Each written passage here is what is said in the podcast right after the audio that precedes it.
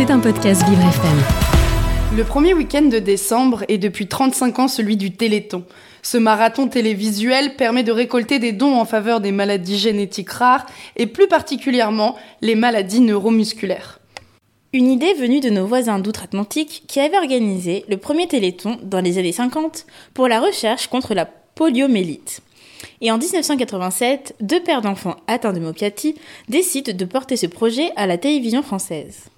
Une initiative qui rencontra un fort succès. Pour cette première édition de Retour à la normale après le Covid, les promesses de dons ont été nombreuses avec près de 78 millions d'euros en 30 heures d'émission. Une hausse de 4 millions par rapport à l'édition de 2021. Un succès qui reste à nuancer car du côté des audiences, l'édition a été devancée par ses concurrents. Moins d'un million de Français ont été en moyenne devant leur écran pour observer l'émission dont l'humoriste Kev Adams était le parrain.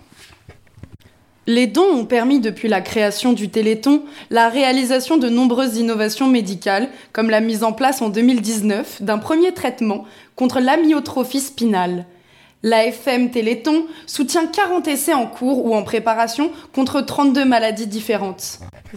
Une association et un événement qui permettent donc de venir en aide aux malades et à leurs familles.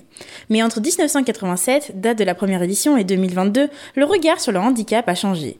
Et certaines personnes accusent le programme de télévoyeurisme en participant à la stigmatisation des personnes en situation de handicap. Le collectif féministe dijonnais 25 novembre a notamment diffusé sur les réseaux une critique de l'événement qui, selon lui, exclurait les handicaps invisibles et dédouanerait l'État de la prise en charge de la santé en incitant les citoyens à faire des dons.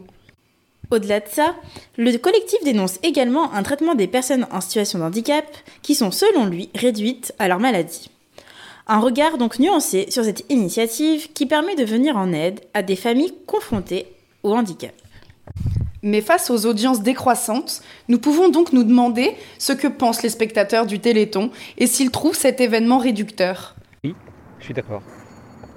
Oui, je suis d'accord avec euh, le fait que euh, bah, la sclérose en plaques, par exemple, ben, moi je suis des, gens euh, qui, ont cette maladie-là et effectivement, bah, ils ne sont, pas, sont pas mis en avant sur ce genre d'événement ou bien euh, ceux qui sont sourds aussi. C'est une infirmité qui est. Les malentendants. Bah, euh, les, eux, ils n'hésitent pas, ils n'ont pas de problème avec le terme de sourd, mais bon. Voilà. Et, euh, voilà. Et puis j'ai toujours. je trouve qu'il y a une surmétilisation sur, là-dessus. Alors on dit qu'il y a un effet de ruissellement sur les autres maladies, mais il y a beaucoup d'autres causes qui sont pas mises en avant. qui sont pas mises en avant. Voilà. D'accord, bah. Je connais pas, mais euh, je pense que je suis assez d'accord avec tout. Euh, le fait que euh, c'est vrai que c'est pas bien qu'ils font que pour les gens qui ont des handicaps physiques. Il faut aussi penser mental parce que c'est pas facile. Hein. Et mais non, mais c'est vrai que mais c'est bien. J'aime bien ce principe. J'ai vraiment pas. Bah, moi non plus, je connaissais bah, cette émission. Mais euh, je me dis que en soi c'est bien qu'ils essayent de récolter des, euh, fonds pour euh, les gens qui bah, ont du mal à vivre parce qu'ils ont un handicap. Mais si c'est seulement pour les gens qui ont des handicaps physiques, je trouve que ça exclut un peu les gens qui n'ont pas des handicaps visuels. après, il y en a qui en ont et qui n'ont pas trop de difficultés avec leur vie. Il y en a qui, euh, par exemple, euh, je sais pas, euh, comme l'autisme, il y a plein de gens qui peuvent l'avoir et qui se font pas diagnostiquer. je trouve que ça serait bien aussi de montrer que c'est pas une mauvaise chose d'avoir ce genre d'handicap parce que on voit beaucoup de gens avec des handicaps physiques et on se dit que eux ils sont représentés un peu plus que les gens qui ont des handicaps bah, pas visuels. Et je trouve que euh, quand on parle de handicaps euh, qui sont pas visuels, c'est euh, beaucoup plus stéréotypisé, je sais pas comment dire, stéréotypé, et c'est mal vu un peu. Par exemple, quand on parle d'autisme, je trouve que beaucoup de gens pensent que c'est quelque chose de mauvais. Il y a plein de gens que sur internet, il y a plein de gens qui se disent que c'est une maladie, qu'il faut la guérir et tous les trucs comme ça. Et euh, je trouve que ça serait bien de représenter un peu plus euh, ce genre de maladie euh, pas visuelle. Donc euh, voilà. Mais c'est quand même bien pour euh, aider les gens qui euh, ont du mal dans la vie euh, avec des handicaps euh, physiques. On voit, plutôt que des gens qui ont un autre handicap.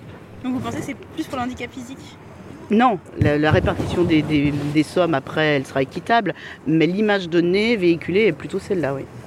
Pour moi. Vous l'avez regardé Non, parce que moi, ce jour-là, je fais euh, un tournoi de volet euh, dont les fonds sont euh, pour le Téléthon. Ah d'accord, il faut.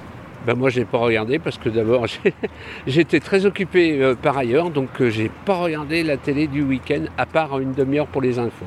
D'accord. Voilà, c'est tout ce que j'ai regardé, donc j'ai vraiment pas regardé.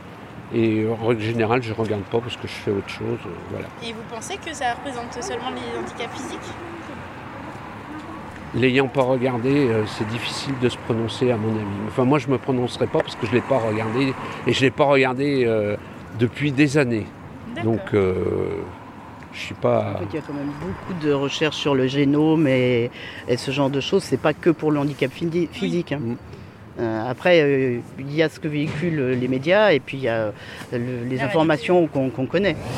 C'était un podcast Vivre FM. Si vous avez apprécié ce programme, n'hésitez pas à vous abonner.